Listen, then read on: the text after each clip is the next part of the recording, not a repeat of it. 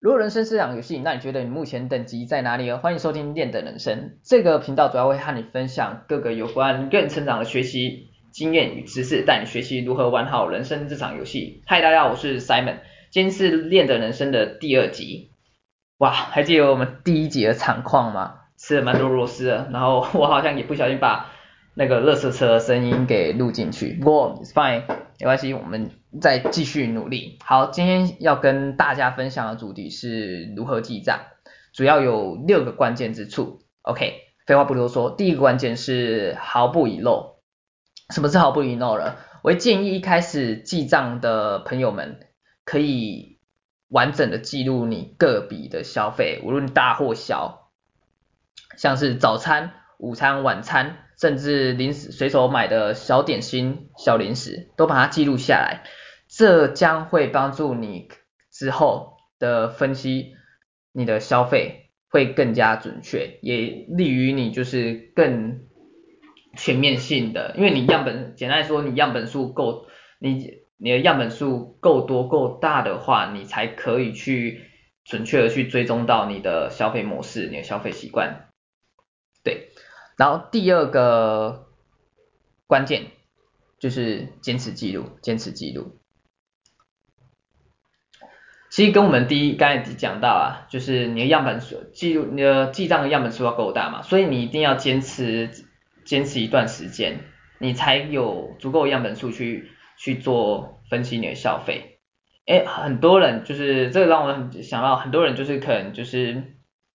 记录段记录。记录一段时间，哎，就觉得 记录好好麻，记账好麻烦呐、啊，哦，累，可能忘，然后可能就是也有可能是因为忘记了，所以就可能输掉哎其中几笔消费，甚至最惨的就是可能就是半记到一半半途而废，哎就就不记了，对，这基本上所以才会有人觉得哎记账没有效没有效果嘛，而且这个如果你半途而废，其实也浪费了你之前。花在记账的时间呢、啊？对，所以我通常会建议就是记账的记记账时间可以至少三三到六个月，因为在这段时间，在这在这几个月时间，你才可以去去做，才可以取得足够的样本数去做分析你的消费的部分。不过这个段时间其实你也可以做适当的调整，因为每个人的本来的生活习惯、生活水、生活水准、生活水平本来就不一样，所以你可以。可以做你个人的去调整，主要的话就是为了取得足够、足够、足够的那个参考的样本数值，对，OK，然后再是第三个关键，主要刚我们刚才讲了嘛，就是分析消费的部分，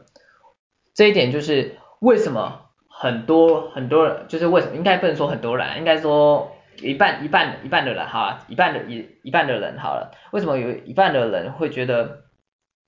哎，我我都有在记账，但但好像没有什么效果呢。对啊，因为我觉得他们可能就是疏忽掉分析消费这个这一个关键，分析消费，因为他们可能就是记完记完账之后，哎，记完账就之后就分就放在那边，他没有去分析自己的消费消费模式是是是怎样进行的，对。那如何要如何进行我进行我们分析消费？如何进行分析消费呢？对，首先我觉得你可以最简单的方式，你就是可以将你的消费进行分类嘛。啊，废话，对，主要可以主要可以分成，我觉得主要你可以一开始你可以分成就是必要的消费跟不必要消费，你可以去找出你在你以往过去的经验，就是过去的记录当中。哪些消费是真的是必要的，一定要支出的嘛？像是我们房租啊、水电费啊、伙食费，伙食费我觉得那必要嘛，因为三餐这跟你的健康有关系啊，三餐不能省嘛。但是你要去考哦，讲到这一点，我觉得你要去考量到伙食费的限制，这个等下我们后面也会讲到，等下我讲一下，就是伙食费的限制，就是可能有些人可能吃。好几百块，他也可以的，他也当做是在早午餐里面，因为我我觉得你要把将你的那个消费分得更细一点，就是一旦你超过一定的金额，你可能就是不同分类啊。虽然它是一样是在吃嘛，简单来讲，你今天好一个便当，顶多最多呃平均是一百块应该就可以吃得很好吧。所以基本上，哎，一百块就当做一个早早中就是早中晚餐一个三餐的一个金额概念。但有些人去吃到几百块，那基本上其实也算，基本上其实也可以分为另外一个类别，基本上算是娱乐消遣消遣，因为吃毕竟有点像是吃大餐的概念嘛，所以算是娱乐消遣的费用了啊。好像有点扯太远了，不过没关系，对，主要跟你简单讲一下，对，然后透过这样的消费，我们再回来一下，透过这样的消消费分类，你就可以找出，哎，哪些就是如果我们刚才讲的，哪些是必要的，哪些是不必要的，对，然后不必要的部分，你就可以去思考，哎，是否就是可以思考去做一个淘汰，就是之后就是减少这不必要的消费嘛，这样你。因为你要去了解一点，就是你到底为什么要做记账？我想为什么要做记账？你最后最终的目目的，最终的结果，你应该是为了存到更多钱吧？对，我这样应该应该大家大部分人跟我想的是一样的吧？就为了就记账是为了让帮助你达到最后的这个结果，结果就存到更多钱。不过中间你要进行的就是你要去分析分析你的消费嘛，哪些是。需要哪哪些是必要，哪些是不必要的，对。然后除了这以外，你也除了这样分类以外，你可以，不好意思，你也可以去融入就是食衣住行，对，食衣住行去做一个分类，对。透过你之前的记录，你就可以了解到，哎，你在吃的这方面花了多少钱，然后住的或是穿的啦，或是像是。机车、机车保养、机车加油之类的个别的消费，你都可以去做掌握。然后我们做完这一点之后，就是我们分析消费了之后，接下来我们就是可以进入第四个关键，简单讲就是制作预算。有了我们刚才的那个分析消费之后呢，这可以就是帮助我们来做接下来的预算的制作。为什么要制作预算呢？其实我觉得就是一个为了一个一个一个关键之处吧，就是限制限制。其实我觉得人蛮奇妙的，就是应该这样讲好，人的潜力其实是无穷大。假设你今天你的银行银行户头有三万块，跟你今天银行户头只有一万块。啊，应该说你的银行户头从三万块变成银行户头只剩一万块，那你一定会去想尽办法，我我怎么利用这一万块去生生活去生存嘛？对，所以简单来讲就是做预算的部分就是将你的花费去做一个门槛的限制，就是限制你的消费啊，就是你有一个明明确的目标，哎，一旦你在那一笔的消费之上，哎，超过了这个预算，啊，那你就是在去做。调整的部分嘛，然后哎，怎么做预算？就是利用我们之前我们刚才哎提其他提到的一些关键，就是为什么一开始就连到连接到我们一开始所讲啊，为什么我们记账要全面性的？因为要取得足够样本性，了解你的整笔，呃，应该说了解你全面性的更完整的消费模式，这就有帮助我们预算的制作可以更加准确一点嘛。简单呃，再简单来讲的话，举应该说举例来讲，假设你今天你今天吃的方面，哎，第一个月可能花了六千多块，第二个月可能花了七千多块，第三个月可能花了八千多块，那你大概平均下来应该花费的是七千多块，所以你大概抓抓个中间值或者平均值的话，你可以设定为，哎，下个月的伙食三餐伙食费的预算就定在七千。五或七千左右嘛，对。然后讲到讲到预算的，讲到预算的定制的部分，我会觉得其实你不用不用抓的太过严苛嘛，不用抓到就是什么，哎，吃呃不用抓到像早餐三早餐这个月早餐花两千五百七十一块钱，不用抓到那么细，就我觉得其实可以抓一个大范围的方向，就是像我刚才讲的，你用平均值抓个这三个月可能抓了七千七千五，对，因为之后我们还是会再做接下来调整嘛。然后简单讲的话，我们制制作预算的部分就是利用刚才的那个记账嘛，对，然后你要。我们啊，不好意思，我们刚才有提到就是那个分期消费的部分有十一住行，我觉得这个十一你可以一开始的话，你可能较没有概念，你可以利用十一住行去做分类，然后把你的收入或你的资金去分门别类的去排进去你的十一住行里面，对，然后这要制作就是如果我们刚才讲了嘛，要利用你之前记账的那些记录。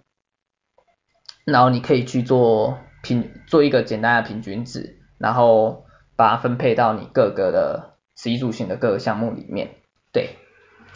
，OK，然后再就是讲来到我们的第五点的部分，交叉修正，交叉修正，对，如果我们刚才讲了嘛，因为本来每个人生活习惯、生活水平本来就不一样，所以你一开你可能刚开始记账的时候，你你刚开始做的预算可能准确性不是这么高。所以因此，我们就是做完一个月之后，我们要再回来，就是做回顾这个动作啊，回顾。因为回顾的话，你经由回顾，然后再就是去修正，就是你做这一个预算，跟你这这个月真正的消费，哎，你可以去看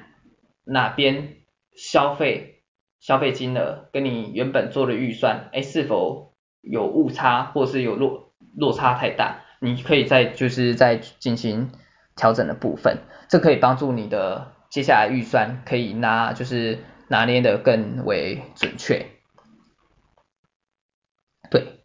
然后我会建议这个让我们又又会就连接到刚才做预算的部分，简单讲，我会建议你一开始的预算可以金额可以抓抓抓比较低一点嘛，因为简单，因为有一句话。这样讲了吧，由俭入奢，哎，由俭，哦，不好意思，由俭入奢难，由奢入俭易嘛，哎，忘记了，反正简单讲就是你要从你从一个比较 level 比较，应该说从一个穷的比较比较没有那么富富裕的呃情况到一个富裕的情况是比较。比较简单的，然后要从一个富裕到一个比较不这么富裕的，就比较穷的情况是比较，在一个比较穷的生呃情况生活是比较困难的，所以一开始我会会建议，如果你真的要想要存到更多钱，你一开始可以先降低降低你的预算的门槛，简单来讲，这个会有可能会降低你的生活呃会降低你的生活水平嘛，其实也。不太一定，但是会建议你开始你预算可以抓低一点，因为你抓低一点，你就如同我们刚才讲了嘛，人的潜力其实无穷，其实你在这样环境下，你你想一下，你你其实也有可能有办法生存的，对对对对对，所以我会建议你一开始就是，哎，你可以抓，就是预算抓低一点，然后再进行慢慢，如果真的哎生活水准其嗯。真的过不去，那再慢慢调整回来，其实就可以。对，这一个就是我们的第五点，交叉修正的部分。对，就是要帮助你的，透过去比对你你上上个月所做的预算跟这这个月真正的消费的误差，来帮助你的预算控制可以更为准确一点。对，OK，最后一点，第也就是我们第六点关键，就是你要善用你的工具。简单来讲，如果应该以大方向来讲的话，主要有三个，就是记账主要三个工具可以使用嘛。第一个笔记本，第二个第二个像是电脑的 Excel，然后再第三个我们手机的 App 都可以做使用。然后讲到第一个笔记本，像是我我觉得这应该是比较年长比较会使年长者比较会使用的一项工一项工具吧。对，像是我妈妈，我妈妈以前记账的时候就是用笔记本。不过我个人本来本身比较不喜欢写字，而且有可能对啊，写太多的话，如果要写流水账的话，我可能哎越越写越丑，可能之后回去就是没办法去做分析消费这一个策略性步骤了。对，所以像我个人而言的话，如果你是比较懒得写字，或是哎写就是写字不这么漂呃字迹不是这么漂亮，我会觉得你可以利用就是因为反正我们现在就是电脑科技这么发达，你可以利用就是一些像对啊刚才讲到 Excel 或是 App 的部分，哦我分享我个人分享一下我个人经验，我现在的部分基本上我。是 Excel 跟 App 一起，手机 App 是互相搭配使用部分。像手机手机 App 的部分的话，因为基本上因为手机你都带在身上嘛，所以很方便，所以可以随时做每笔的消费记录。而且很多很多 App 它它基本上其实可以直接用拍照，你可以用拍照的方式去记录那个消费消费模式，我觉得其实蛮方便。蛮方便的，对啊，像是我个人，我大学，我记得我开大学开始用到现在的一个 app，就是 Angel Angel Money Angel Money 的部分，我个人还其实还蛮推，我个人还蛮推荐推荐这个 app，我觉得它设计它的整个界面界面蛮就是蛮清晰的，我再次先先说一下我。这不是业，这不是业配哦，因为我才录第二集，应该应该没有厂商会想找我业配吧？对，OK，好，言归正言归正传，Angel Money 的部分，它主要我个人觉得就是它界面蛮清晰，而且各个基本的项目都有。然后如果你要看比较深，就是我深深度分析，我记得我有写我我写过一篇文章是在分析 Angel Money 的部分，如果大家有兴趣的话，可以去搜索 Angel Money 分析指南，应该会马上找到我的网站。我的啊，打个打个小广告，我的网站是俺要成长，对，俺要成长，可以就是可以连接到我这个这篇文章 Angel Money 分析指南去看，就是 Angel Angel Money 的一些我的使用心得跟它的一些分析的部分，对，然后。在这里我要呃，只要再讲一下，Angel Money 的话，如果是使用 Android 系统的人，他才有免费版本可以使用。对，如果使用要用，如果你是 iOS 系统的话，那可能要付费了。这个点就是哈，这点可能就是嗯，对，你知道的。好，OK，然后再来我们我讲一下为什么就是要。使用手机 App 再加 Excel 呢？我刚才讲到我们我的手机 App 就是随手随手记录，随手方便记录嘛。然后我的 Excel 的话，基本上我会统整，我会统整，应该这样应该这样讲，我的 Excel 主要的目的是是帮我制作我的预算。我的下就是下每个月每个月的预算预算分配表部分，所以就是我透过我的手机 App 的资料，我再整理成一份就是消费，就是消费就是一份消费消费的那个大主轴，来帮助我去做制作下一个月的预算表。所以简单来讲，我利用手机 App 去记去记账，然后再再加 Excel。去制作我的预算，下个月的预算表格的部分，对，然后我觉得 刚才讲到这这一点就是善用工具嘛，因此像是很多人就是会半途而废的部分，我建议还是使用就是手机 app 真的会比较方方便一点，因为随随手记录，比如我刚才讲嘛，你如果真的讨厌哎打一打，你也可以。把发票明细直接用拍的下来储存，我记得 Angel Money 好像就有这个功能，它可以直接储存照片，直接储存照片，然后你打你就是大概打一个就是打个消费金额，然后储存照片，然后分类选分类，我觉得分类也选选好，对，把分类分类归档好，基本上其实记记录你记录一笔消费其实花不了很多时间的，对，OK，然后我们再复习一下今天。如何记账？六个关键之处。第一个，毫不遗漏。简单来讲就是完整记录你每笔消每笔的消费。然后第二点，第二个关键就是坚持记录。简单讲就是坚持一段时间，持续一段时间。对，然后第三点是分析消费，分析消费就是将你的消费去做分类，然后分出必要跟不必要，然后去慢慢降低不必要的支出。对，然后第四点是制作预算，制作预算，制作预算的部分你可以利用你刚才呃之前的记录了，之前记账的记录。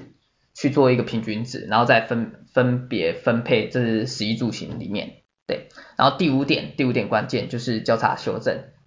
交叉修正的部分，就是将你这个月真正的消费去跟你上个月做的预算去做一个比对，比对去找出，哎，是否有误差，是否可以再进行进一步调整的地方，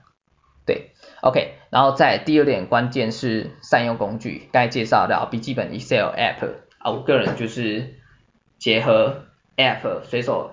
随手记录的手机 App，然后再做预做预算使用 Excel，对，OK，然后这六个关键今天分享给大家，